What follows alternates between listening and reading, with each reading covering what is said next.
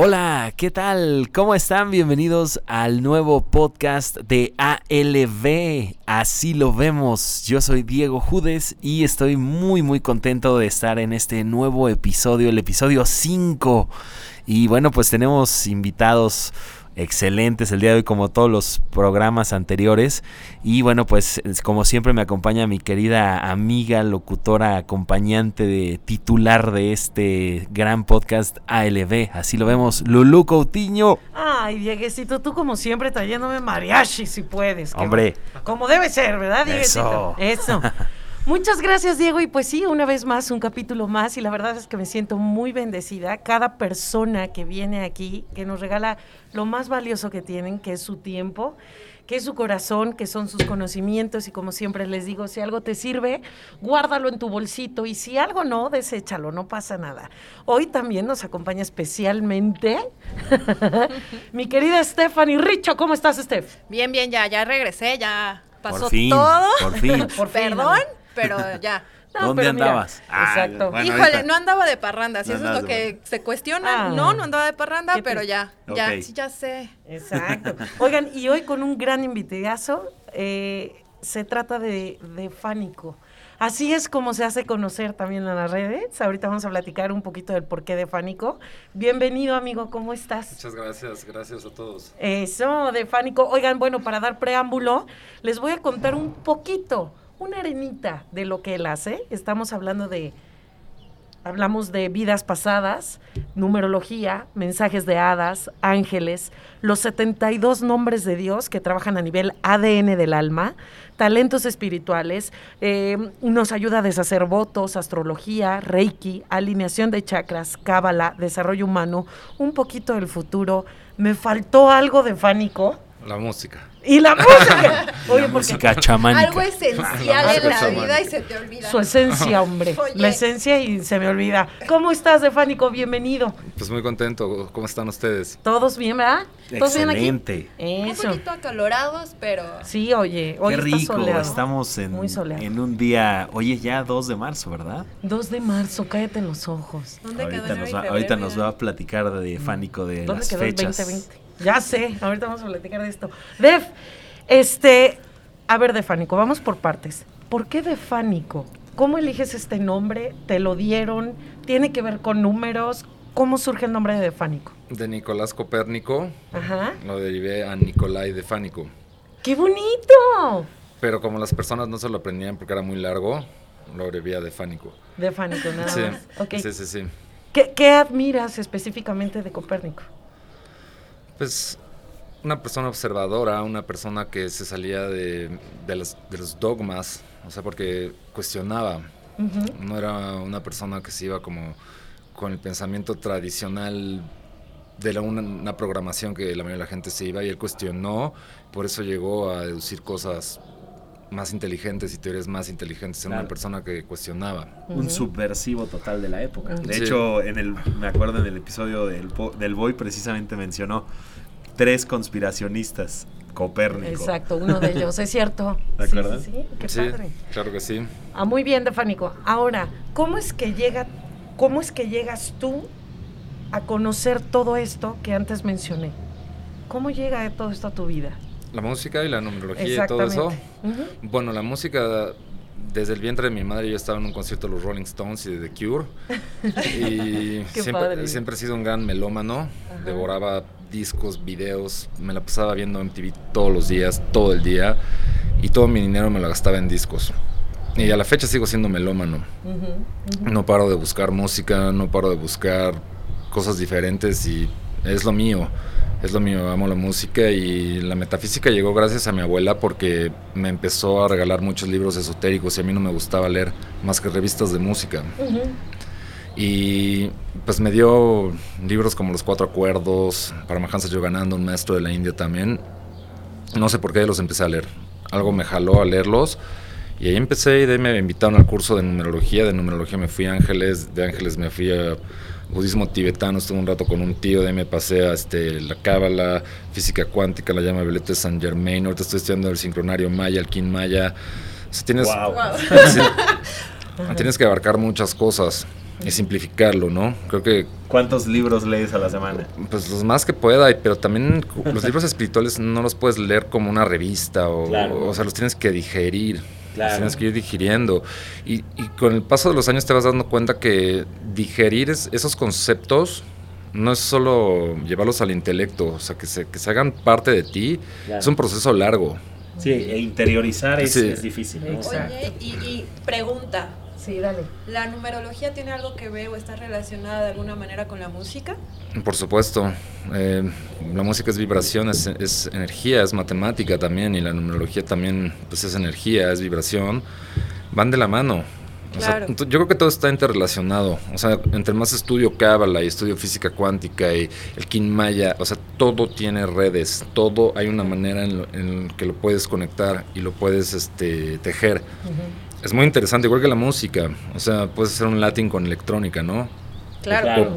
O puedes hacer un rock con funk o si lo sabes hacer y lo sabes combinar. Claro. Yo creo que ya, ya hay una apertura muy grande a hacer ese tipo de fusiones. Y en específico, ¿qué es lo que a ti en la música más te jala? Mm, bueno, me, me encanta la música electrónica, me gusta mucho también la música clásica, el jazz, me gusta el rock, eh, el world music me fascina, toda esa música del El, mundo. el ambient. El ambient también me gusta muchísimo. Le entro casi todo lo bueno. Sí, exacto. Para pronto. No, Es que no hay música buena o mala, es la que nos guste, ¿no? Eso es cierto. Bien Eh. ejecutada también sí varía, ¿no? Pero Es cierto, yo creo Eh. que lo que nos guste. por supuesto, por ¿Crees, supuesto. eh, Defánico, que la música sana, ayuda a sanar? Por supuesto Por la que vibración, sí. por Eh, tanta- por supuesto que sí, hay ciertas frecuencias y ciertos hertz que son sanadores. También estoy un poco metido en esa onda. Este, el otro día fue a grabar una chica que toca el gong, que es con un instrumento chino y, y campanas tibetanas. Y, o sea, son ondas como para elevar la vibración. Entonces Claro. también es música de sanación. El otro día fue a tocar otra que toca campanitas y muchos instrumentos de ese estilo más de sanación. Y también yo creo que la sanación se puede combinar con diversión. Es algo que Claro. mucha gente lo ve como tiene que ser algo muy serio y muy propio y tiene que ser muy muy zen, ¿no? Y no lo puedes fusionar. Claro. O sea, se- se- como Osho, por ejemplo, se me hace que fusionaba la diversión con la espiritualidad y en la música que ponían en el Osho Center, pues tiene mucho que ver con lo que estoy haciendo yo también. Claro. Ahora, perdóneme que, que me vuelva a ir un poquito al pasado. ¿En casa naciste en una cuna católica? Este, o quiero decir, una religión, algo que al llegar a toda esta información tuvieras un choque, un a veces nos pasa que hasta culpabilidad o este tipo de cosas de ay, ¿qué estoy haciendo? ¿Por dónde me estoy yendo? No está esto claro, esto no está bien o algo así. ¿Llegaste a pasar por eso? Pues sí, en, la familia de mamá son muy católicos. Ellos creen mucho en la iglesia católica y el papa, yo no. La verdad, yo no. A mí se me hace una toma de pelo todo eso. Ujú, Eh, la familia de mi papá son más abiertos. Son, bueno, tengo un tío budista, una tía que está en el hinduismo, Sí. una tía que está con Paramahansa Yogananda. Mi abuela era súper cristiana. No cristiana religiosa, sino ella creía en la conciencia crística y este. Pues de todos aprendes. Yo creo que más bien es, es como si eres un chef. Puedes aprender algo de cocina francesa, algo de hindú, algo de asiática, algo de mexicana, algo de peruana. Y vas a hacer algo más interesante si aprendiste de todo eso. O sea, no, no- yo, no lo, yo lo veo más universal, no lo veo casarme con nada.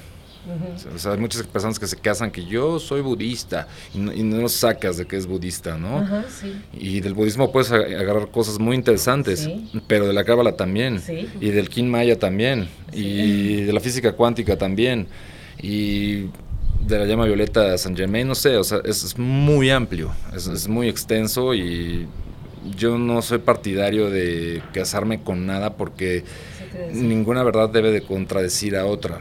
Claro, Debe, debe, debe de, debe de ser universal. por supuesto. Qué interesante. Sí. Mm. sí, sí, ¿Alguna sí. preguntita, Esther?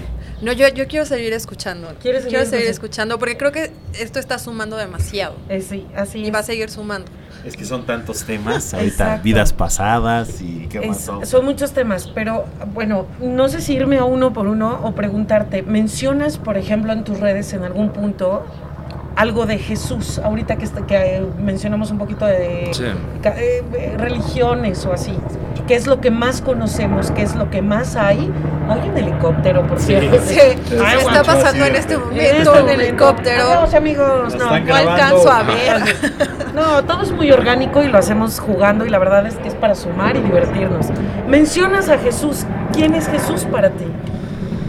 Pues, si lo quitas del contexto religioso, yo creo que Jesús es un alma muy grande de luz que dicen que previamente encarnar, hasta entrar en esta matrix tridimensional, en los planos astrales, celestiales, él ya había trascendido todos sus cuerpos. O sea, ya estaba conectado a la fuente de luz.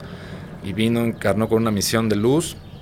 Dicen que fue cabalista, no lo dudo, que estuvo con los esenios en el desierto. Muchos dicen que se fue al Tíbet, no lo creo. Yo creo que estuvo en el desierto con este, los cabalistas.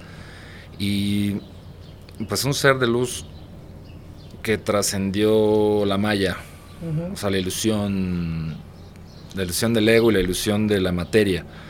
Y yo no lo pondría en un contexto religioso porque creo que todo lo distorsionó entre los romanos y el Vaticano y El eso, hombre. y lo han manejado como una imagen cuando él es luz, no es una imagen. Ahorita me acordé, perdón el- la interrupción y el paréntesis, de la canción de George Harrison, Beware of Darkness. Sí, No sé si te acuerdas. buenísima, buenísima. dice Beware of Maya. Y Wolf Maya es la ilusión. Maya es la ilusión, justamente.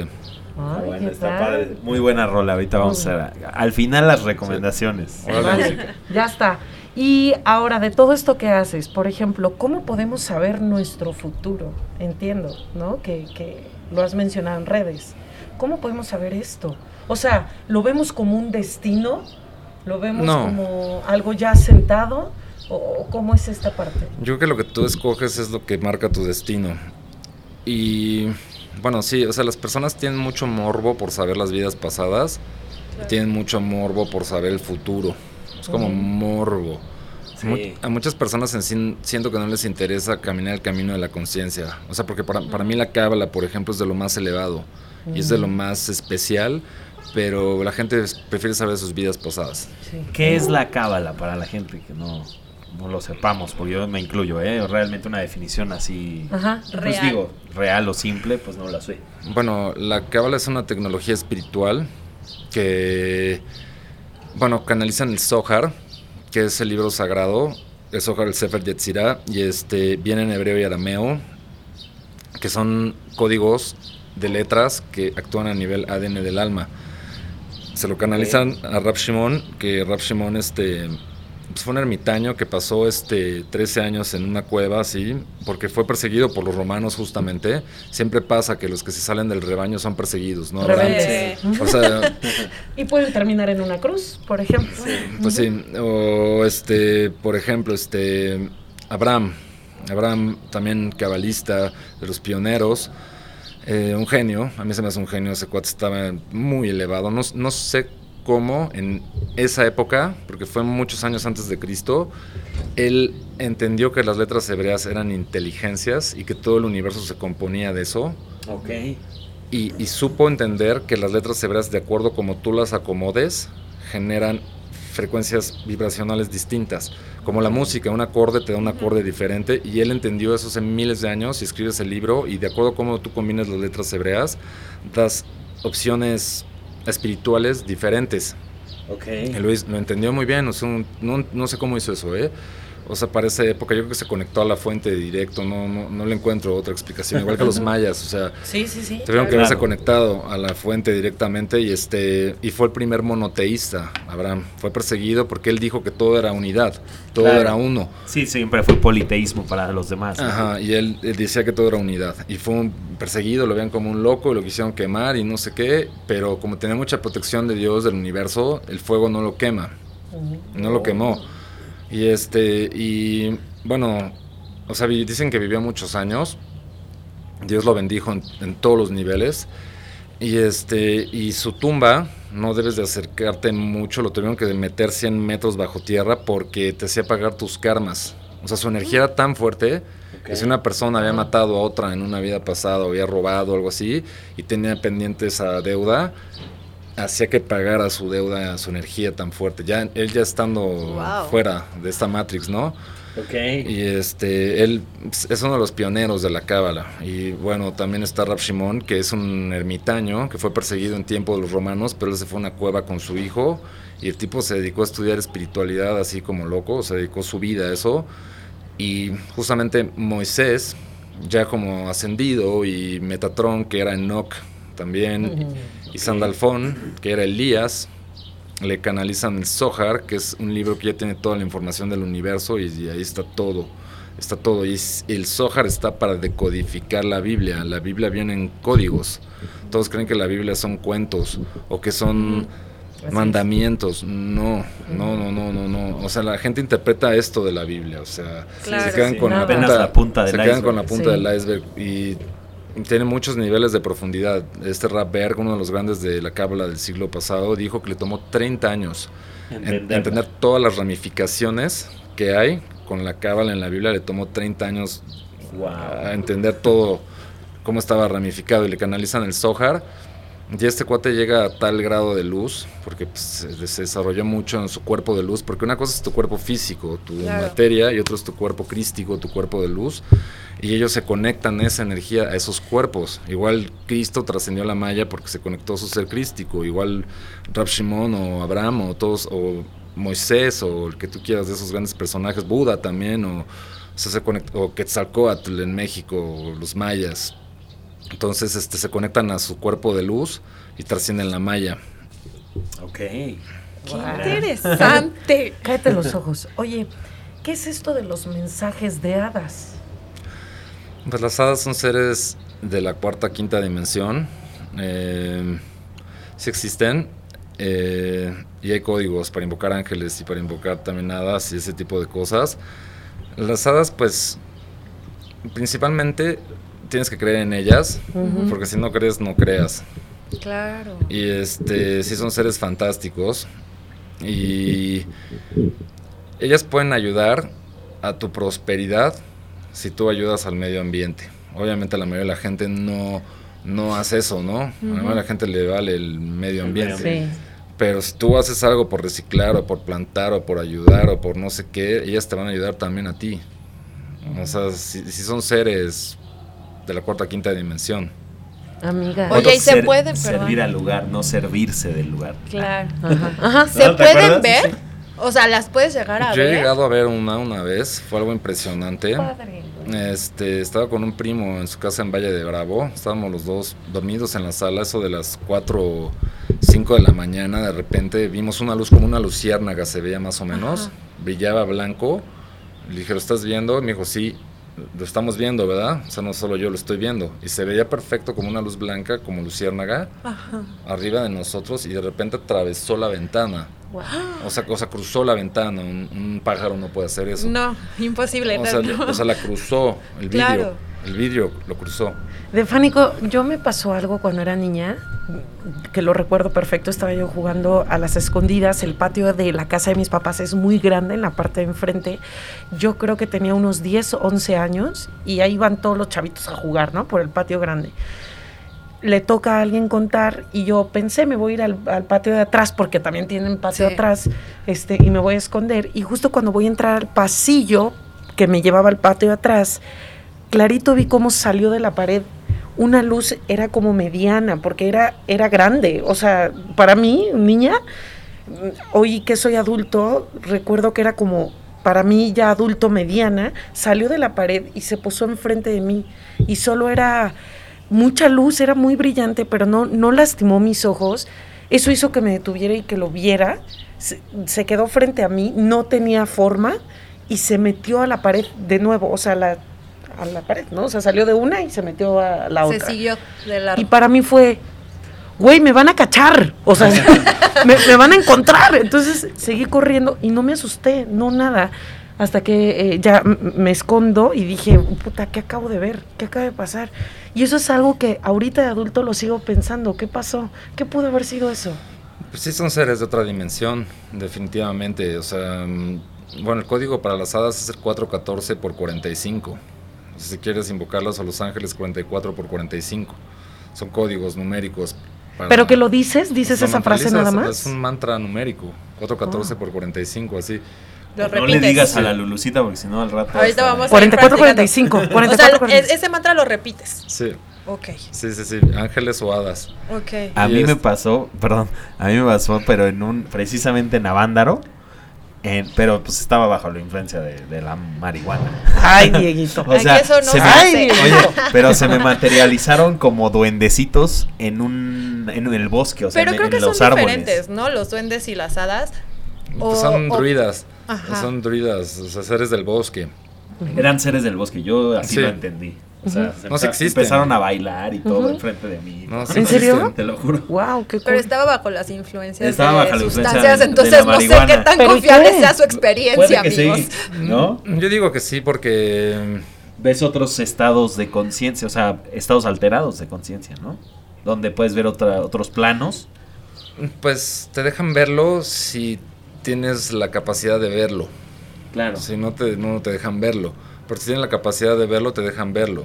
O sea, sí hay cosas ocultas detrás de la malla de los cinco sentidos. Claro. Hay mucho más. Yo pensé que sí era un bailecito para mí de los duendes, ¿eh? De los seres del Sí, bosque. o sea- Te lo juro.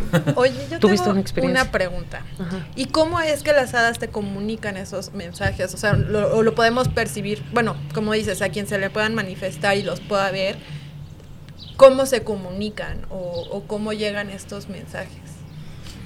Pues son energía. Son seres ya de energía. Ellos, ellos, más que estar en un plano físico o material como nosotros, o como un pájaro, un gato, lo que sea, ellos ya son energía. Yo creo que más bien ya es una conexión energética. No, no es una conexión física. Es, es energía. Entonces, si tú te conectas a tu energía, puedes llegar a conectar con su energía. Es, es energía. Pero tienes que vibrar, ¿no? A la misma frecuencia, de, alguna forma. O, Sí, tienes que o sea, vibrar. mentalmente, ¿no? Sí. Entrar en esa sintonía Sí, tienes que vibrar. Sí, tienes que entrar en esa sintonía, pero al mismo tiempo también estar abierto, receptivo. Claro. Muchas personas luego, luego les estoy loco, estoy alucinando y no, no, ya, ya, Y ya, se, se cerraron. claro. Se cerraron, ¿no? O sea, no, abrirse, no cerrarse. Sí, sí, sí. Eh, y esto se puede lograr fácilmente, por ejemplo, si nunca lo has hecho, si eres una persona muy principiante, por ponerle algún adjetivo, eh, no sé, a lo mejor alguien que nos esté escuchando y que diga, yo quiero sentir, no sé cómo hacerlo, nunca he meditado, nunca esto, tratar de hacer consciente en un espacio tuyo, en tu habitación, en tu cuarto, tratar de, no sé, qué sentimiento se debe tener, agradecimiento, imaginar para crear, ¿cómo puede funcionar esto? Pues las personas son el templo. O sea, cada persona es el templo dentro de sí misma. Y este. Lo que se requiere es aprender a respirar.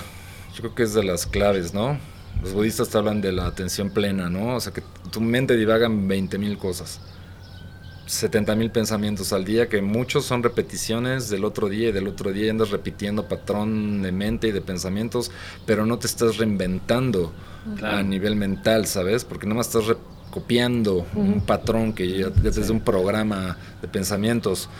Y los budistas te hablan de la atención plena, que es cada vez que tu mente divague, cada vez que se enclave en historias y cuentos, que uno se echa unos peliculones en la Uy. cabeza, Uy, pero, pero no darle tanto poder, ignorarlo más, como dejarlo pasar. es- o sea, los pensamientos no son nada, solo tienen forma si tú le das la forma, pero ellos no, no tienen, o sea, no... Sea, son nada y se van a la nada y regresan a la nada, pero tú les das demasiada importancia. Claro.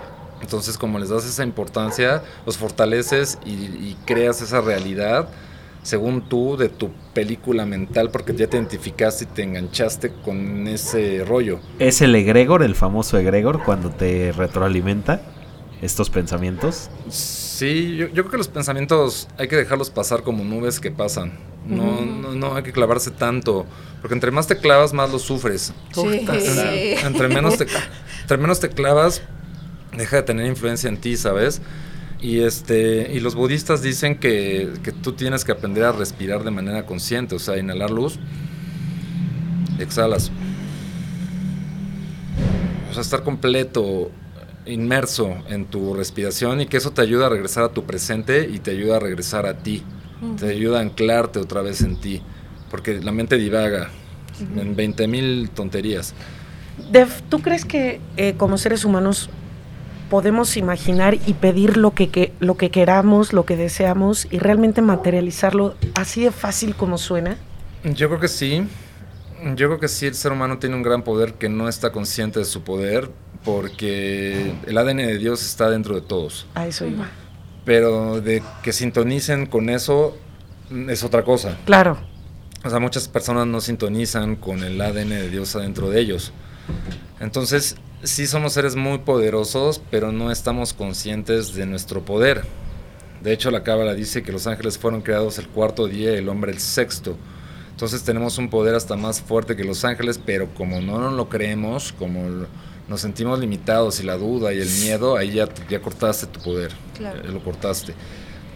Entonces, este, o sea, lo importante es darte cuenta que, que si tú frecuencialmente, o sea, ya para materializar, la física cuántica te dice que puedes materializar muy rápido si tú estás frecuencialmente en esa frecuencia, o sea, cuando tú vibras eso y vibran semejante a lo que quieres manifestar, tienes el don de manifestarlo, pero tienes que estar en esa frecuencia vibracional. Y Def, muchas gracias. 72 nombres de Dios que trabajan a nivel ADN del alma. ¿Qué es esto? Bueno, es algo muy interesante. Este, los 72 nombres de Dios eh, sirven para diferentes funciones. Hay unos que son para amor incondicional, otros son para sanación, otros son para encontrar a tu alma gemela. O sea, cada nombre de Dios de acuerdo con... Son tres letras por nombre. Entonces, de acuerdo a cómo ordenaron las letras, da una codificación energética. Entonces, este son muy poderosos. De hecho, la cábala dice que los debes de escanear siempre porque ellos trabajan a nivel ADN del espíritu, del alma. Entonces, entre más lo escaneas, se escanean de derecha a izquierda. Ok, Al revés de como Ajá, solemos leer. Ajá, es al revés. El hebreo y el arameo son al revés. Y lo, no, o sea, tienes que visualizar el nombre con tus ojos cerrados, como si vieras el sello completo. Ujú. Le pones agua, fuego, o sea que le prendes a cada letra una vela a fuego, lo pasas de la mente al corazón, corazón, hígado, hígado, corazón, corazón, mente, corazón, mente, corazón, mente, corazón, mente, corazón, mente, y visualizas como que esa luz se absorbe en ti. Y así los activas. Y son poderosísimos. De hecho, la Cábala dice que tu riqueza material no es proporcional a tu riqueza espiritual. O sea, muchos creen que la riqueza es la riqueza de las comodidades, ¿no? Que, o sea, el- del tener, del Claro. tener. La- lo material. Ajá, Sí. pero pues, no hay verdad en la materia, no hay eternidad en la materia. Y este y, y la cábala te dice que la riqueza celestial es cuánto trabajaste tú con las letras hebreas mientras estuviste encarnado en tu encarnación humana y qué tanto escaneaste las letras hebreas, los 72 nombres de Dios y así, eso te genera riqueza celestial, no riqueza material, porque pues tus millones no te sirven de nada ya cuando dejas Claro. este plano, ¿no? Claro. Entonces la riqueza celestial se acumula a través de las letras hebreas. Oye, ¿y tú, y tú enseñas para a la gente para poder ver estos sellos o, o- o en dónde se estudia o cómo? Por supuesto, o sea, he estudiado muchísimo de muchas tendencias y lo que quiero hacer es un embudo y dejarlo ya todo masticado y digerido. Fácil, fácil, fácil. Quitándole, porque hay cosas muy enredadas también en la física cuántica, en el Kin Maya y quitarle el enredo, ¿sabes? Y dejarlo práctico, objetivo y masticadito y sencillo. Entonces sí, o sea, sí es parte de mi chamba dejarlo ya claro y objetivo. Ok. He sido cursos de numerología, de desarrollo humano, de cábala. Y las sesiones también son bien interesantes. Sí, me sí, ahorita... Como estamos, no, no, amiga. O sea, no, no me ven a mí, pero estoy así como niña chiquita en juguetería, ya sabes, de Ya que sé. quiero saber más y Estamos más y más igual. y más, como niña que quiere todos los juguetes. Exacto. Ajá. Esto de deshacer votos. O Ay, sí, sea, a ver, cuéntanos. A ver, cuéntanos. No sé, para mí suena como si esto que platican de acuerdo de almas, si yo hice un acuerdo y algo no me está funcionando, no me gusta, eh, el linaje de atrás, he escuchado, por ejemplo, eh, por tu bisabuelo estás pasando esto que a mí se me sigue haciendo muy injusto, así, pero lo hizo él, no yo, ¿no? Me suena esto. ¿Tiene que ver? Sí, hay un linaje del árbol genealógico que también ya hay generaciones que encarnaron para romper con ese patrón, porque no es una ley, es, un, es un patrón. Entonces depende de tu evolución y puedes romper patrones de ancestros y eso no es, no es como que estés casado con eso y ya tu vida está determinada por eso tampoco. O sea, se puede trascender eso, Y puedes Ok. deshacerlo por supuesto. por completo. Por supuesto. Si de pronto te haces consciente que antes siempre decías una frase, voy a decir algo, este, no sé, te juro, eh, No, sí. yo, yo, por ejemplo, una prima, me acuerdo mucho que decía, eh, su mamá enfermó de cáncer, es un ejemplo, ¿no? Y decía, es que me tengo que preparar para cuando a mí esto me dé. Yo decía, ay, güey, qué fuerte. O sea, ¿cómo, ¿cómo? O sea, ya lo estás diciendo, lo estás, ¿sabes? Entonces estaba decretando y estaba programando. Pero ella se Claro. programó eso en vez de decir que ella era salud y que ella estaba sana y que eso no le iba a dar y no le iba a tocar, se programó en lo otro. Pero como se metió en ese programa, ¿Y, y lo puede deshacer? Sí se puede si cambias sus creencias y sus programas. O sea, si ella se afirma todos los días que está sana, que es salud, que está perfectamente sana y que si lo afirma y se lo cree y lo vibra y cambias, pero es cambiar patrones mentales y creencias y programaciones. Pero la gente se cree demasiado las mentiras de la mente. Y si te crees demasiado la mentira de la mente, ya te, ya te, te jugó jaque mate la mente. Total. Y le tienes que jugar jaque tú a la mente, ¿sabes? Oye, y estos votos, por ejemplo, si los haces, vamos a decir, haces un voto en... est- ¿Cómo se hacen para empezar? Ajá. o sea, ya iba a preguntar otra cosa, pero ¿cómo haces un voto y ese voto es en esta vida o es para la siguiente? O los vas Mira, tú, arrastrando. por ejemplo, tú puedes hacer votos de castidad Ay, o puedes hacer votos. sí, es que, bueno, sí. Sí, no, no, no, mira, no, no, Es que no. el preámbulo es súper importante, güey. Bueno, te hago la pregunta porque me dijeron que yo hice dos votos, uno de castidad y uno de celibato, ¿no? vidas pasadas probablemente estuviste en un monasterio o algo así. Y son programas nada más, ¿eh? Y hace unos años atrás, vamos a ponerle pues, 15, más o menos, se casó un tío y yo dije, digo, antes no sabía, pero ahora que ya lo entiendo, digo, ¿qué, qué, qué güey me vi? Cuando me dicen, es que tú eres la siguiente en casarte, digo, yo tenía 17 años, ¿no? Dije, no, si yo no me voy a casar porque yo no voy a, re- a re- volver a repetir, valga la redundancia de lo que acabo de decir, Patrón. ¿no? El patrón de mis papás. O sea, yo no quiero repetir la historia. Pasó el tiempo y dije, no, sí, sí me quiero casar. Pero creo que yo solita, como dices, me Te clavé, saboteaste. ajá. Pero no sé si esté relacionado con ciertos votos y, y cómo, cómo haces esos votos. Porque yo no me entiendo si, Sí, cómo. Es que muy probablemente en tus vidas pasadas, si estuviste en un monasterio, o estuviste con las monjas, o estuviste en lugares que hacían votos, Ujú. tú ju- hiciste con un juramento de que ibas a cumplir ese voto de castidad, pero eso inhibe tu vida amorosa en esta Sí, sí, vida. sí. Entonces, son cosas que ya no te sirven, es bagaje que te estorba, que hay que quitar, lo quitas y vuelves a abrir tu vida, porque esos son meros dogmas, son meros, meras programaciones, o sea, Es el poder de la voluntad, ¿no? En esta vida, de que puedes cambiar las cosas. todo se puede cambiar.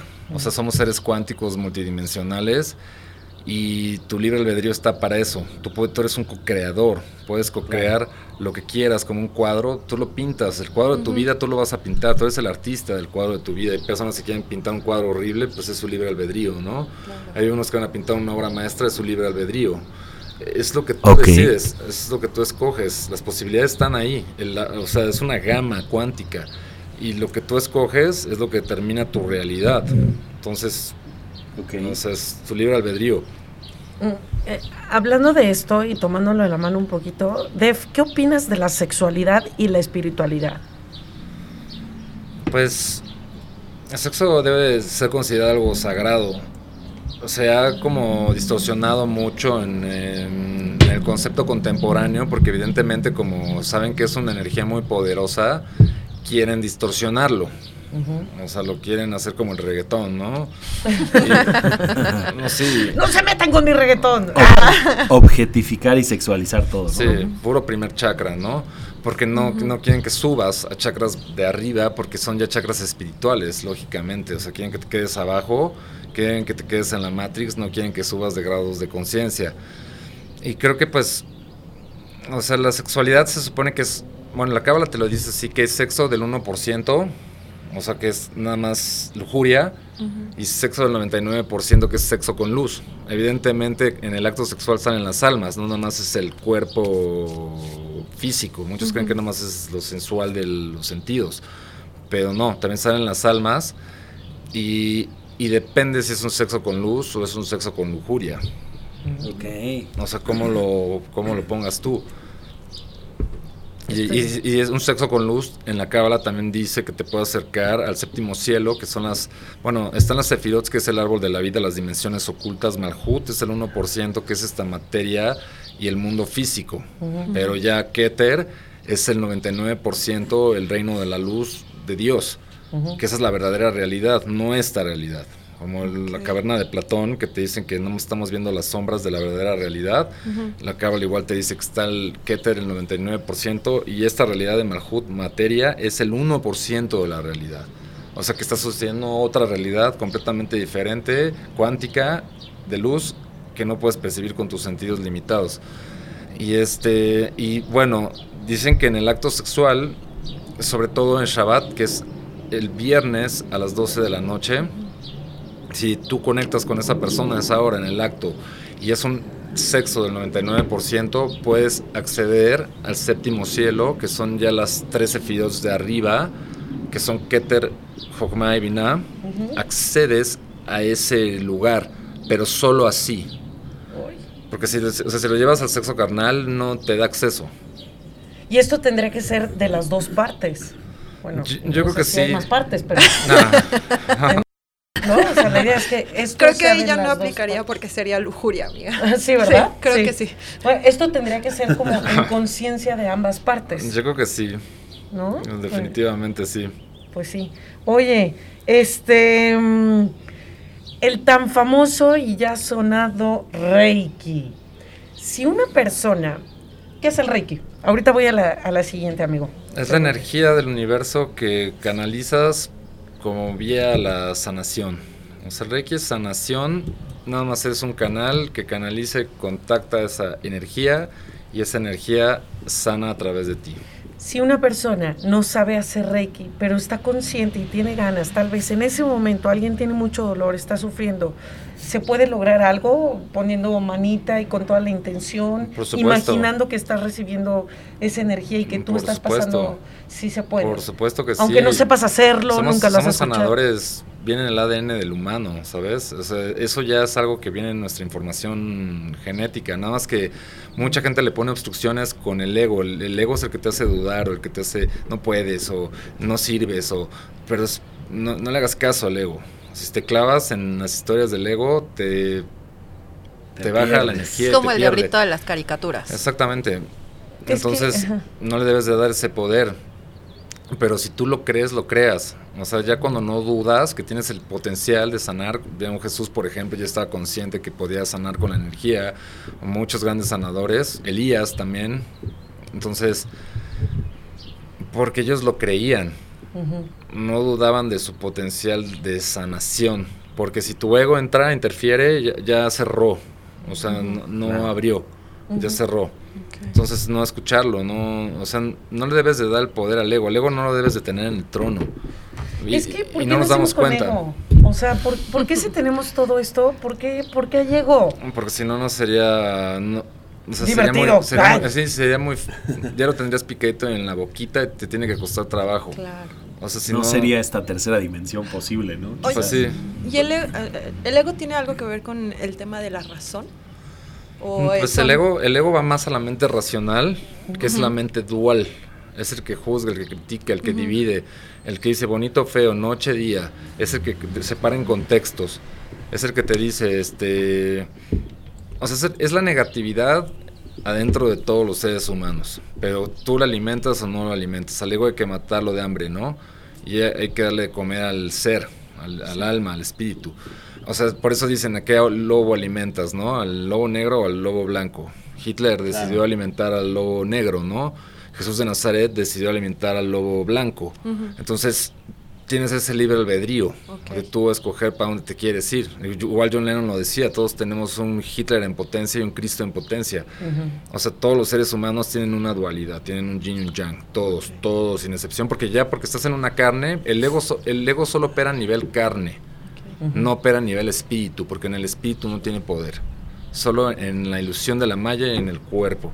Entonces, si tú eh, le das demasiado poder a la malla y le das demasiado poder a tu cuerpo, el ego te tiene así, te controla, te agarra y lo- te- él está en el trono y lo tienes que quitar del trono. Pero ya en los planos espirituales, el ego ya no tiene influencia. Porque Dios es espíritu, Dios es luz, entonces no puede entrar a eso porque es obsoleto, es insignificante en eso, solo tiene poder en la malla, en la ilusión y en, la en el cuerpo físico. Porque si tú regresas a tu cuerpo de luz, a tu cuerpo celestial, el ego ya no tiene influencia sobre ti. Pero si estás demasiado enfocado en, en la materia, estás demasiado enfocado en, en el cuerpo, ahí es donde te hace jaque mate. Ok. ¿Tú te riges mucho, este, la verdad, así en tu vida, como por números y todo esto? Si dices por aquí, por acá, esto, lo otro. Mm, Sí. Pues sí, los números son sincronías, definitivamente, y todo está conectado. Yo pienso que todo está interconectado, todo está relacionado, todo es una gran red. O sea, parece que estamos separados, pero realmente no estamos separados a nivel Total. átomo, todo está ya física cuántica. El entretejido, ¿no? Que Sí, es una gran red, es una gran red. Y este y creo que cada persona tiene que ocuparse de reconectar a su ser para reconectar a la red. Porque es un trabajo personal, nadie puede bajar de peso por Claro. ti o nadie puede hacer una dieta por ti. Yo Igual. te puedo dar todas las recetas y todos los Sí. ejercicios, pero si tú no los haces, Exacto. No se va a poder, Es claro. exactamente. Porque déjenme les digo que de Fánico da talleres. Ay, A no. ver, échale. Sí, que eh, de una vez, los comentamos de una vez, Sí, ¿no? sí, sí. ¿Qué tipos de talleres este, das de Fánico? ¿Y cómo los das? pues el bestseller es la numerología. Porque la gente le da mucho morbo y curiosidad y eso es más morbo en sí que lo que te digo, a muchas personas no les interesa la conciencia en sí, es el morbo, ¿no? Sí. El bestseller es la numerología, pero para mí la cábala es mucho más elevada que la Wow. numerología.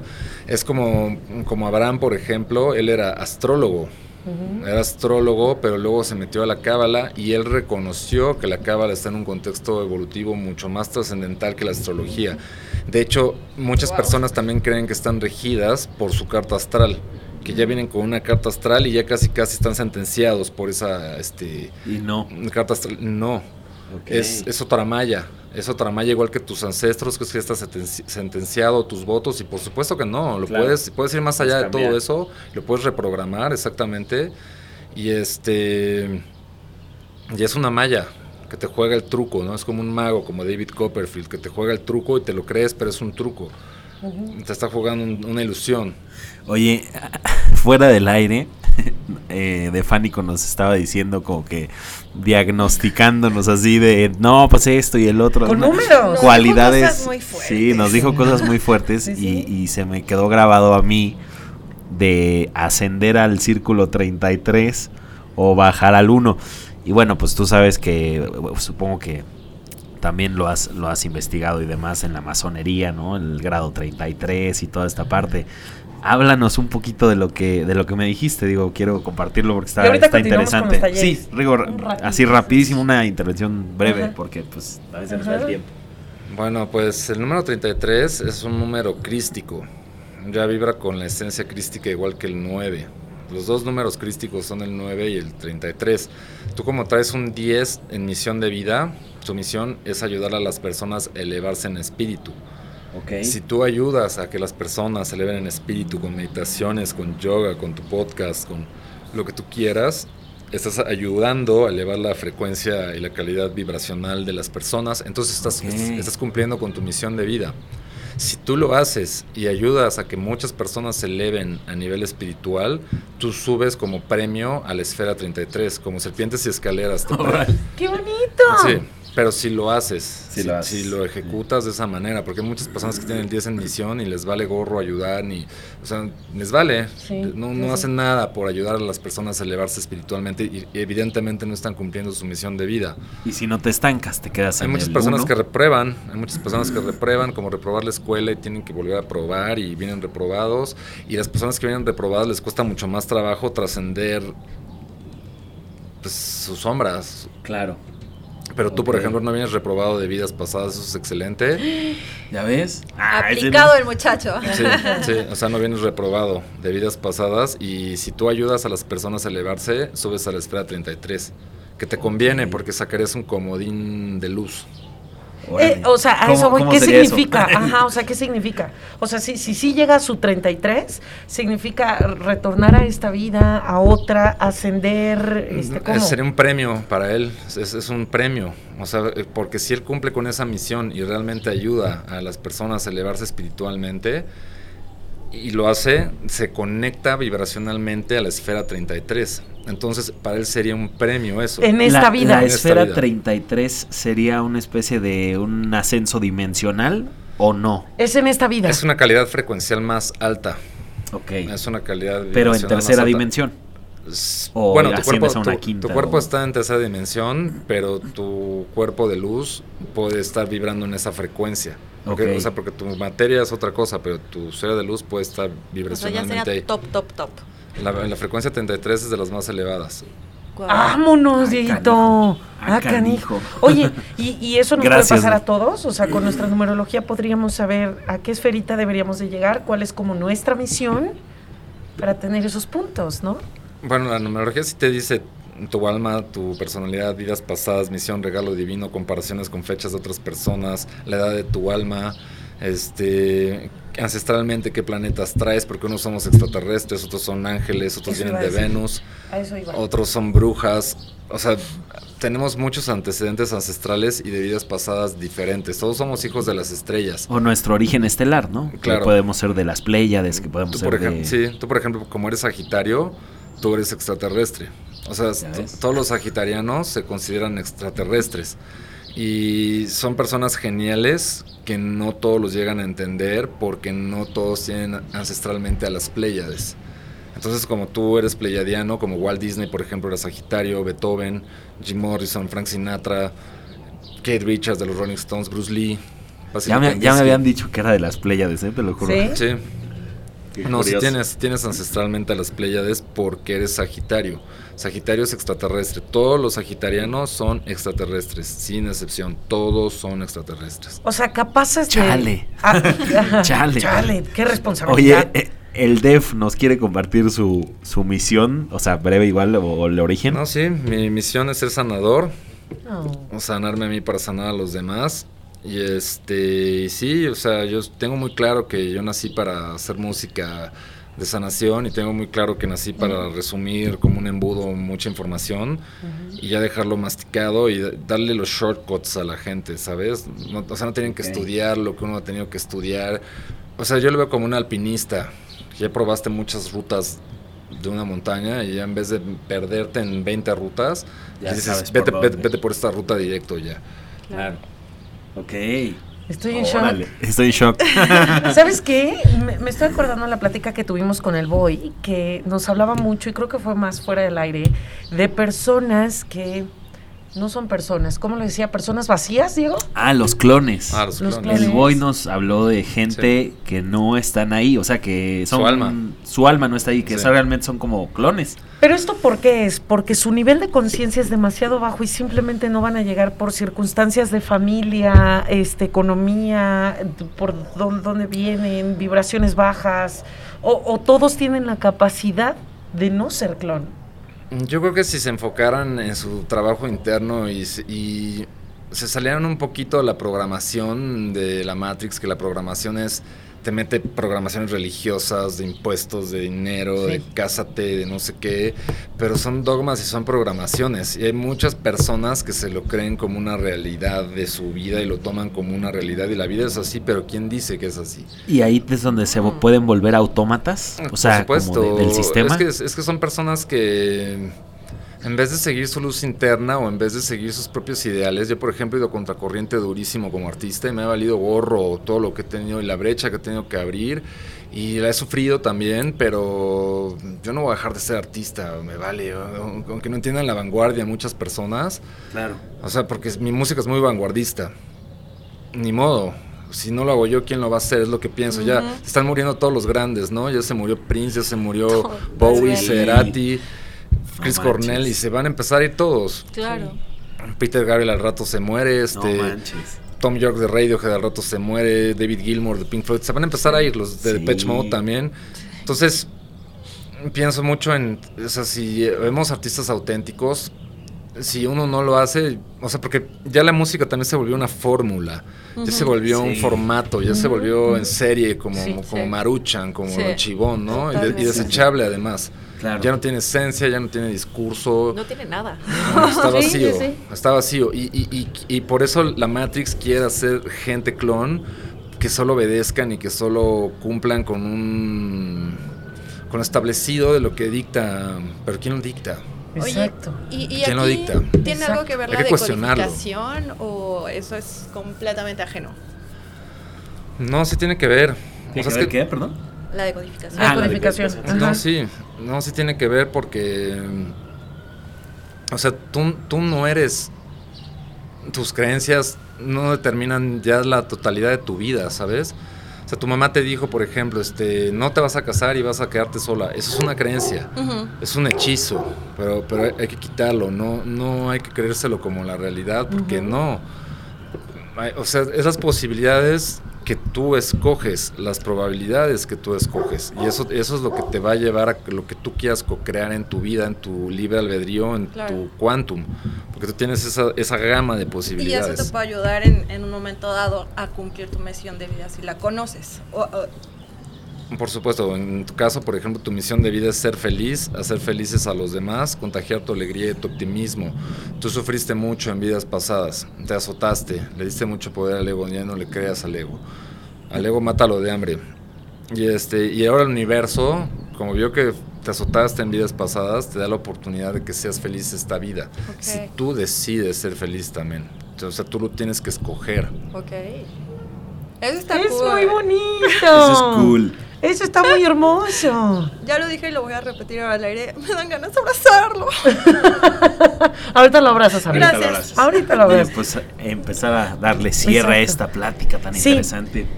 Def, ¿dónde podemos escuchar tu música y cómo te podemos contactar si es que tú lo quieres compartir para todos estos talleres? Por ejemplo, en mi caso, yo tengo mucho tiempo escuchando Cábala. Voy caminando Cábala.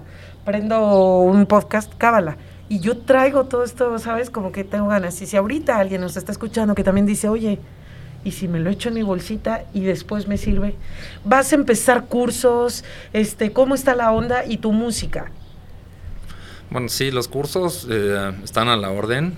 Eh, el bestseller, como les decía, la numerología, pero a mí en lo personal me gusta más el de Cábala. Ay, yo también Es, quiero. es mucho más profundo. Sí. Es más profundo. El otro es bestseller porque la gente le da la curiosidad y el morbo, ya sabes, ¿no? Igual Sí. que las vidas pasadas o el futuro, ¿no? Sí. O sea, los bestsellers son eso, Sí. el morbo. Pero en sí, a muchas personas no les interesa su expansión interior o su crecimiento espiritual. Pero si te interesa, yo sugiero que pues, medites o hagas yoga, estudia cábala, estudia física cuántica, o sea, todo lo que te ayuda a crecer, todo lo que te expanda en tu horizonte interior, hazlo, porque tu horizonte interior es tu verdadera riqueza.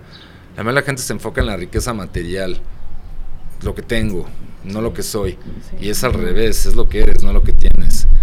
Y este y creo que ya es momento como de, yo pienso, como decía José Vasconcelos, el gran rector de la UNAM, mi filósofo decía que iba a haber un despertar espiritual, que la mujer dormida va a dar a luz, todos creen que es la mujer dormida textualmente, no, es un despertar de conciencia, ya es un despertar masivo, el 2020 encerró a muchas personas en su casa, en sí mismos, y no había otra, fue una pausa para el planeta, entonces yo creo que también ya muchas personas se están abriendo a otras posibilidades. Ya muchas personas se están interesando en el yoga, en la meditación o en la física cuántica o No sé, el sincronario maya se me hace interesantísimo también. Ay. No, es que esos, esos, mayas estaban en otra en otro contexto, de lo más elevado.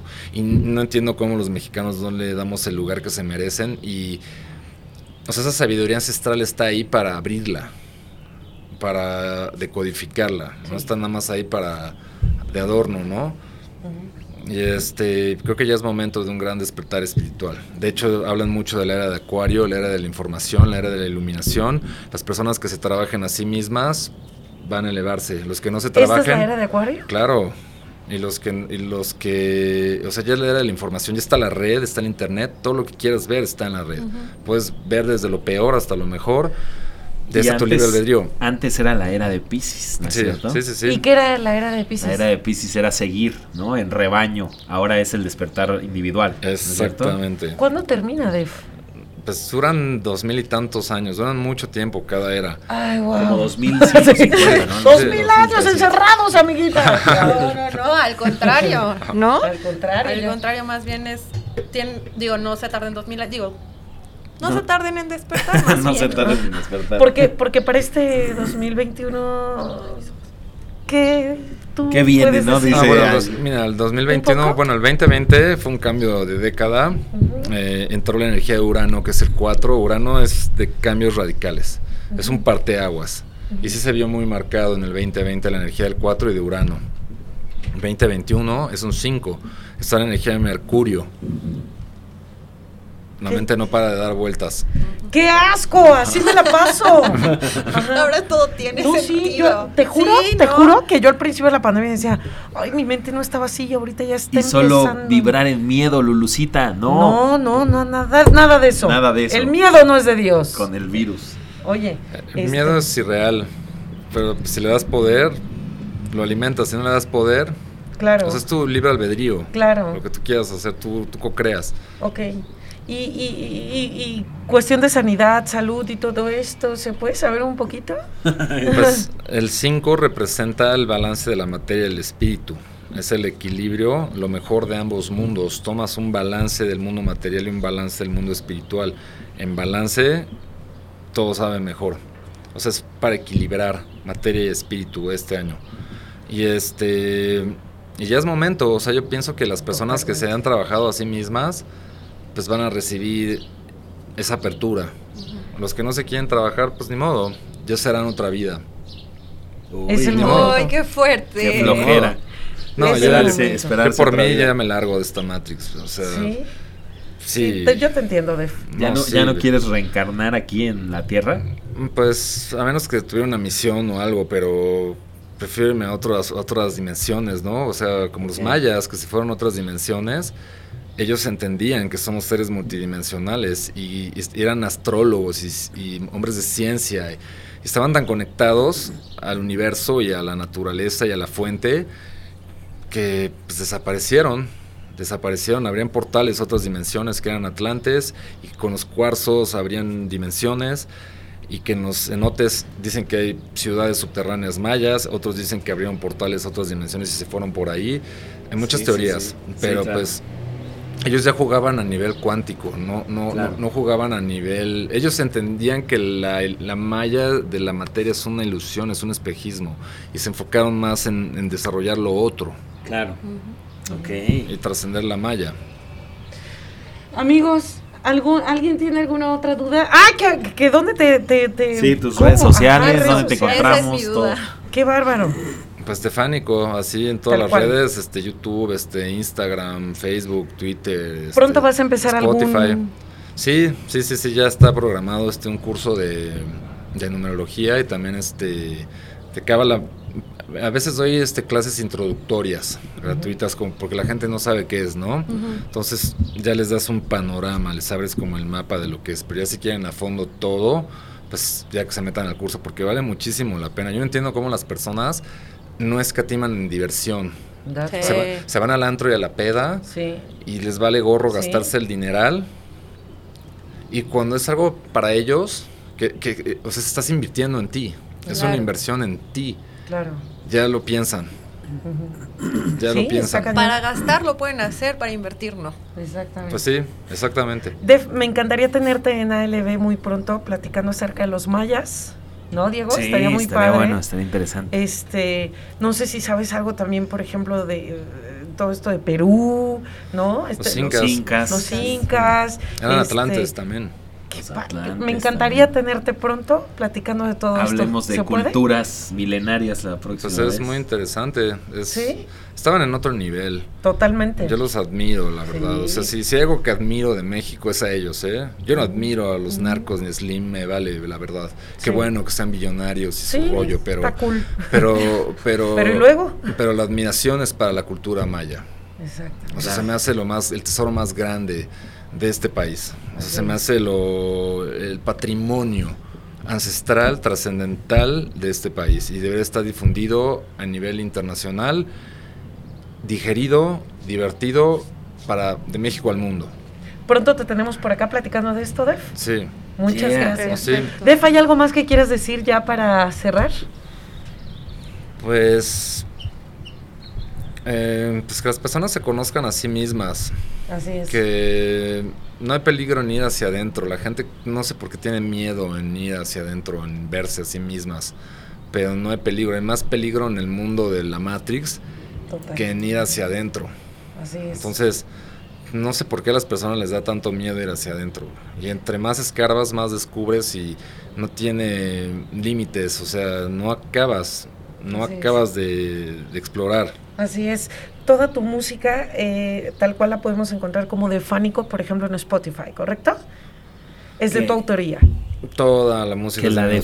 definirías como electrónica, ¿cómo? Triba- tribal o ancestral o chamánica. Bueno, pues electrónica chamánica, bueno, una parte de mi música, porque soy muy versátil, o sea, hay una parte más rock, hay una parte más incidental, más ambient, como mencionabas, otra es electrónica ya fusionada y con unas con latin, otras con música clásica, y hago Frankensteins musicales. Sí, sí. ¡Wow! Esa, es- esa Oye, definición me gusta. Está. Frankenstein. Ahí está. A Chicos, ver, rápido, ya por último. no, di lo que Dinos sea. algunos discos que te encanten, que Ah, puedas sí. recomendar, algunas canciones, Sí. o sea, La recomendación. La, la recomendación musical de cierre. Bueno, este. mm, Mis compositores favoritos del clásico, yo creo que sí son Beethoven, Tchaikovsky, Wagner. Ok. Llegaban a niveles muy elevados de inspiración. Eh, y sí, hacen música de las esferas, Mozart también, ¿no? Ellos estaban ya conectados a la fuente y canalizaban esa música desde la fuente, ya eran artistas muy elevados. Ok. y padre. este, bueno, del gremio latino, mi, mi artista favorito es Cerati. Ok. Es muy el bien. que más admiro. Algún día tuve el honor de conocerlo. Wow, Fue ¿en un- serio? Un, No honorazo. inventes, y le pasó la tragedia como al año y este, no sé, o sea, es el que más admiro. A nivel técnico, a nivel composición, a nivel ver- era versátil. Tenía muchas cosas, era muy completo. ¿Pudiste platicar con él, Def? No profundo. Él lo sentí muy hermético. Ni si- o sea, ni siquiera se veía como el personaje. Se había centrado, para que me entiendas. Yo lo vi como. O sea, por ejemplo, otros personajes, por ejemplo, Rubén Albarrán de Café Tacuba también se me hace un tipo muy centrado. Se me hizo muy centrado y muy sencillo y tipo sencillo. Ujú, Muy. León Larregui de Zoe, por ejemplo, no. León está demasiado identificado en su ego. Sí. Sí. Sí, está- Tiene talento, Sí. Sí. pero no se me hace que sea tan des- del corazón, Entiendo. ¿sabes? Ok. Y Cerati yo lo vi como, o sea, como que ese cuate ya estaba en otro contexto. Yo lo percibí así, lo percibí como... O sea, es- Paréntesis, en la ciudad de la furia dice que habla de otra época ancestral. No sé si has escuchado eso de la canción, en particular de Soda Stereo. no lo había escuchado, pero qué interesante, no lo dudo. Él es un pleyadiano también, Sí. un extraterrestre, ¿no? Sí, y este, mucha admiración por él. David Bowie también es de mis músicos favoritos. Era del futuro ese cuate. Sí. O sea, no era de esta época. Era del futuro, era del futuro él. Muy vanguardista, muy atrevido, muy versátil. Una versatilidad que casi nadie en la Sí, historia de la música. Visionario. Influencia para todos, ¿no? Casi. Casi, casi. Para muchos. Lo admiro muchísimo a Bowie. O sea, siento que muchas personas no lo entienden. Pero estaba demasiado adelantado. Hasta, Sí. Que hasta dices. ahorita suena adelantado. Ya, ya, ya murió, pero su música sigue sonando adelantada. Sí. Sí, no, qué bárbaro, súper vanguardista. Peter Gabriel me gusta mucho también, muy versátil, todo lo que hizo con Genesis, el World Music, Depeche Mode también de mis bandas favoritas, Massive Attack me encanta, Tom York de Radiohead, Tom. York también se me hace un geniazo, Sí, sí, sí. este de los DJs me gusta mucho Sasha, Ok. Hernán Cataño también un talento argentino Muy buenísimo, bueno, argentino, sí. Eh, pues yo creo que hay mucha música mucha muy buena, hay, Sí, sí, hay sí. mucha, hay mucha música muy... Discos que te han marcado así, dan- danos tres, cuatro El discos. soundtrack de tu vida. Ajá. Si pudieras definir un soundtrack al día de hoy, Pues sí te lo puedo decir, mira, este de chavito un disco que a mí me marcó muchísimo fue Thriller de Michael Jackson. Ay, claro. Yo iba a mencionarlo. Ay, Michael. Sí, un genio. Yo te sí. apoyo, Michael. Yo También un genio. Nunca se resolvió como persona. Wow. Nunca se aceptó a sí, Sí. mismo. Ese fue su problema, ¿no? Pero Claro. Sí, sí, sí, sí. artísticamente sí es un genio. Muchos issues personales, ¿no? Sí. No se supo resolver. Prince también se me hace un geniazo. Yo admiro Sí, creativamente Prince. más a Prince que a Michael Jackson. Wow. Se me hace más completo, se me hace- porque Prince hubo un disco que él tocó todos los instrumentos. Michael Jackson no hacía eso. Wow. Y Sí, un no. virtuoso de la guitarra y un virtuoso compositor y te hacía jazz, funk, soul, R&B, te combinaba todo con maestría. Sí. O sea, un virtuoso. Y, Sí, sí. Lo, y lo comercial de Prince no es lo mejor de Prince. Mucha gente nada más conoce lo comercial de Prince, pero si escuchas Prince and the Revolution y toda la banda que tenía con Sheila y los grandes jazzistas, es- es- esa parte se me hace música bestial y no es lo popular de Prince. Claro. O sea, a mí es lo que más me gusta de Prince, pero no es lo popular. Muchas veces lo popular no es lo mejor. Sí. Él dijo que su mejor música no se la quería dar a las disqueras. Ya. Pues sí. Increíble, es que maestro. Sí. Oye, este Dev, ¿por qué crees que la mayoría de ellos murieron jóvenes?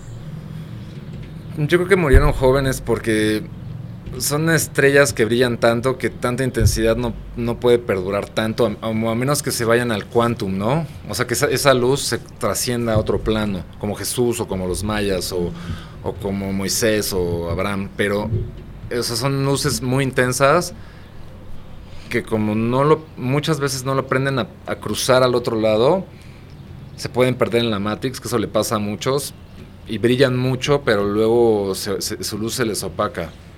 Sí, sí, que se pueden ofuscar, ¿no? Exacto. Eh, una pregunta también rapidísimo. Con la numerología, ¿qué? No quiero causar este revoluciones ni nada, solamente saberlo. ¿Se puede saber el día que vas a morir? No exactamente, pero sí se puede saber si cumpliste tu misión de vida. Porque comparas la fecha de nacimiento con la de muerte y en base a eso sí puedes ver si una persona cumplió su misión de vida o no la cumplió.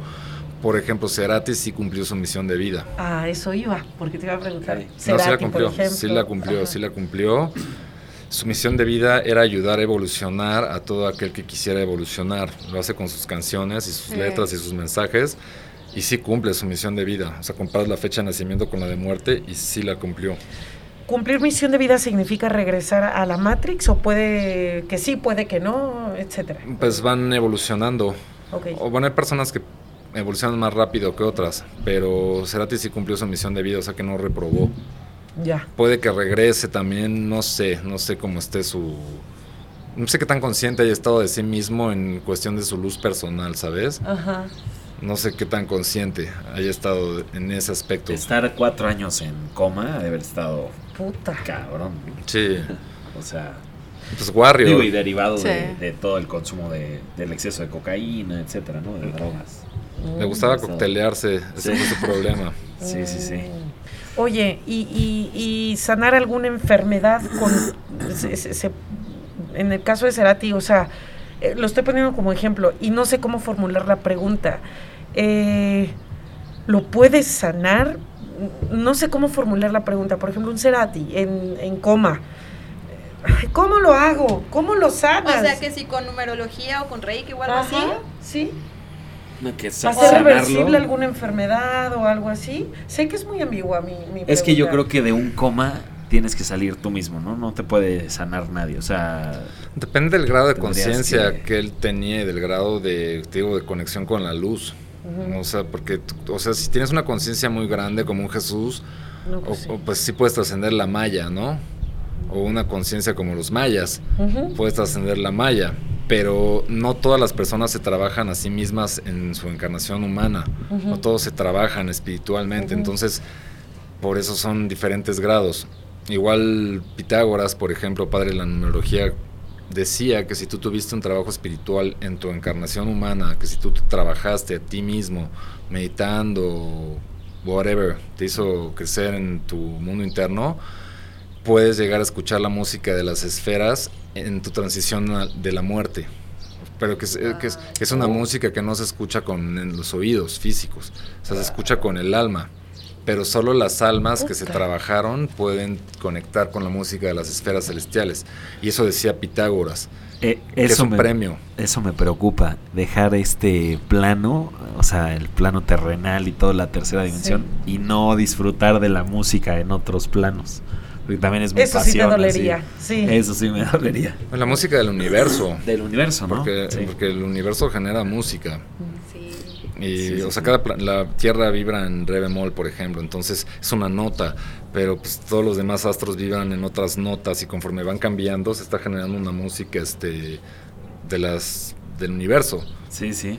Pero quizás te puedas apegar tanto a la música de este plano, de esta dimensión, que no sé. no, o sea, como que pienso y digo, que no me gustaría irme así pronto, ¿no? Ni mucho menos. Sí. Por, se- por seguir disfrutando de la música. Sí, ¿no? es, es- es- un apego y sí, pero de hecho la fuente, o sea, viene de la fuente celestial, viene de la música de las esferas, o sea, la inspiración de Beethoven o la inspiración de Freddie Mercury o la inspiración del que tú quieras, se conectaban a esa fuente y canalizaban esa música de esa fuente. Esas Ok. obras, esas obras ya están ahí, existen en la red de, de la data Ok. del universo.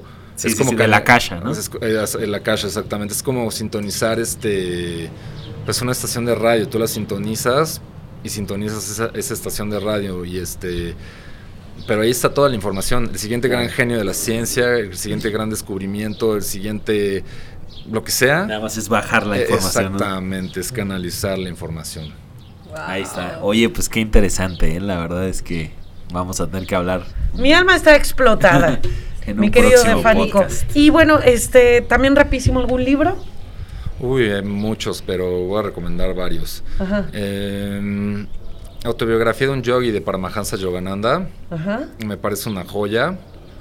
Eh, ese cuate pues, fue un maestro hinduista combinado con la Biblia, combinado con el budismo. También fusionó muchas cosas. Su técnica es Kriya Yoga, que según si la haces al pie de la letra, te iluminas.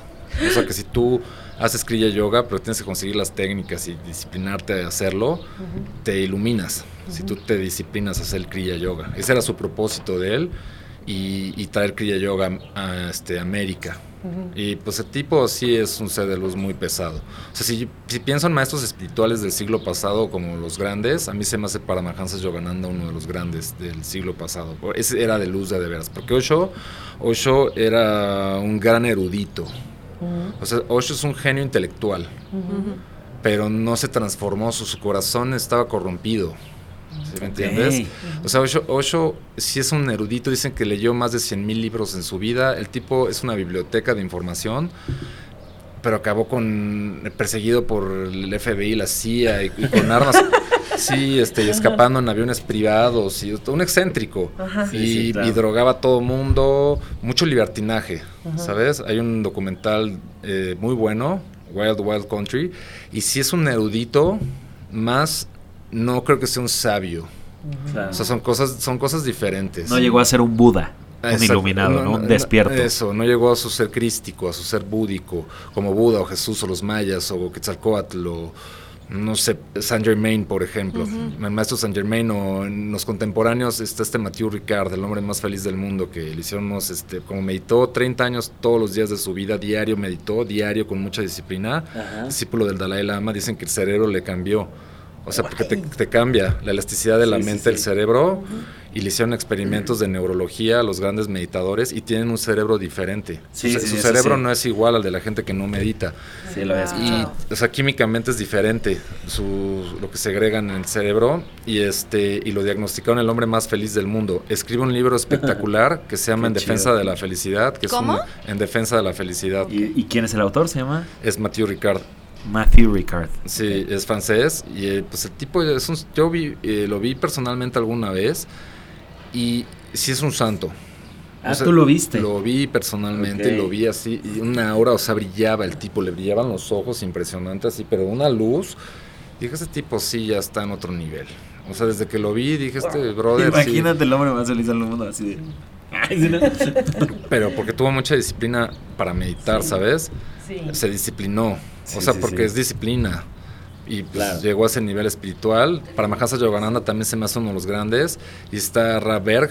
Rap Berg también trascendió la malla de la ilusión. El rap sí regresó al 99%. ok.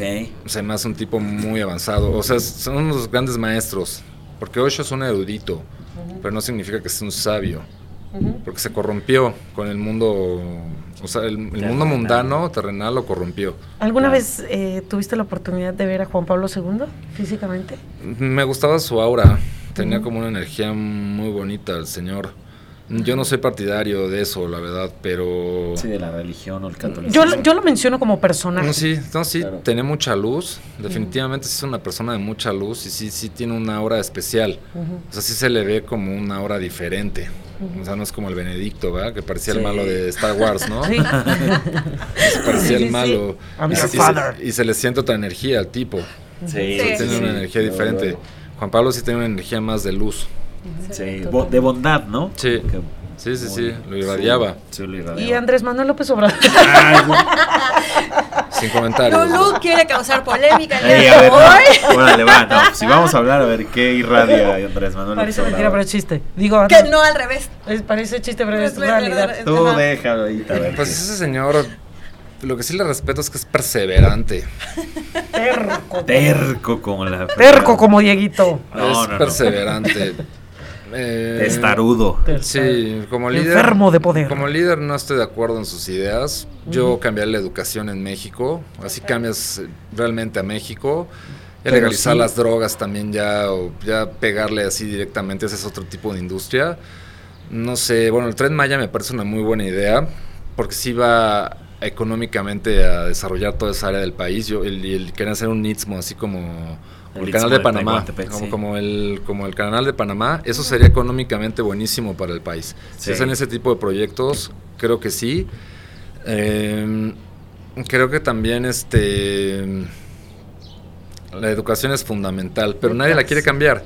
Nadie la quiere cambiar porque saben que si cambia eso, cambia todo. Exactamente. Sí. Empieza a sembrar en niños y ¡pum! Pues, me- me- Imagínate que les metes meditación y Puta. yoga, física cuántica, cábala, les metes otro chip desde chavitos, Puta. cambias al mundo. Wow. Claro. Cambias al Wow. mundo. Dicen que el mundo no se puede cambiar, sí se puede cambiar. No es de que Sí. no se puede cambiar, sí se puede cambiar. Evidentemente el cambio tú lo generas en ti, pero si cambias la educación o cambias la programación, cambias al mundo. El asunto es cambiar eh, los programas. Por eso también quiero invitar, si nos están escuchando mamás, papás, etcétera, ¿por qué no intentarlo con sus hijos? ¿Por qué no hacerlo desde casa? Busquen información, hay mucha gente, hay internet, tenemos todo. No lo hacen en la escuela, no hay PEX. Necesitamos un papel para abrirnos puertas en este mundo material, pues dale. En casa, ahí tienes la oportunidad. Aquí hay alguien que con quien puedes, ¿no? Empezar a, a ver por dónde por- lo voy a contactar, qué curso y empezar a pegárselos. Imagínate esas esponjitas que están, puta, que puedes hacer oro, por ponerle una Creo- palabra. Creo que tenemos una gran responsabilidad esta generación, o sea, Sí, justamente la ojo. transición de Sí. los X Exacto. o los millennials también a Sí. la siguiente para dejar este legado de, de- de cambio de, a la luz, o sea, como que podamos ascender a este ascenso dimensional o pues dominación, ¿no? Colectiva y Control. ser solamente controlados, ¿no? De O seguir forma. repitiendo la historia. Así ¿No? es. Sí, Así claro que sí. Ahora sí. ¿Algo más, muchachos? ¿Alguien aquí Ya. en la mesa? Ya, ya llegó el helicóptero Ya por, nos están, por este, nuestro invitado. Ay, humildemente. Nos están monitoreando. Ah. Exactamente. No, pues un gustazo de Fánico. El día se fue volando. Volando. Sí. O sea, él, él voló, porque como trascendió la malla, trascendió, trascendió la ilusión, evidentemente estaba muy conectado a su cuerpo de luz. O sea, es un trabajo que te puede tomar muchos años, ¿no? ¿Quién? Es Elías, Elías. el profeta. Ah, el profeta, Dicen que sí. se fue volando. O sea, que él voló.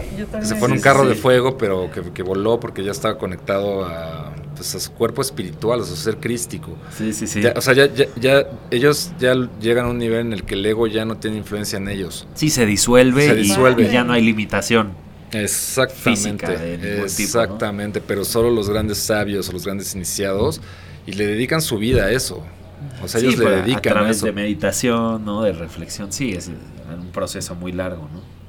Pero, pues, qué interesante todo esto, caray. Así es. Y yo, de Fánico, te quiero aquí pronto otra vez. Claro, Muchas gracias. encantado y pues hablemos de los mayas. Ajá. Sí, sí, sí, sea. la próxima. Mucha información. Ahí Oye, está. pues un gustazo, muchas gracias de Fánico. Yo soy Diego Judes, ya despedimos ALB, así lo vemos. Adiós a todos, prometo estar ya más presente. Muchas gracias, muchas gracias por tan hermosa plática. Así es, de Fánico. Y mi nombre es Lulu Coutinho, Stephanie Richo, de Fánico. Que Dios te bendiga. No, que los bendiga a todos también. Muchas la, luz de, gracias. la luz de Dios es de todos. Así es. Es Así universal, no es, ahí no, no- es de todos. Así el que es. quiera, pues que la tome. El que no quiera, pues no la toma. Así es. No Vibremos es en agradecimiento. excluyente Qué de bonito. Muchas gracias, un aplauso. Muchas gracias a todos. Bravo. Esto fue ALB. Así, lo vemos.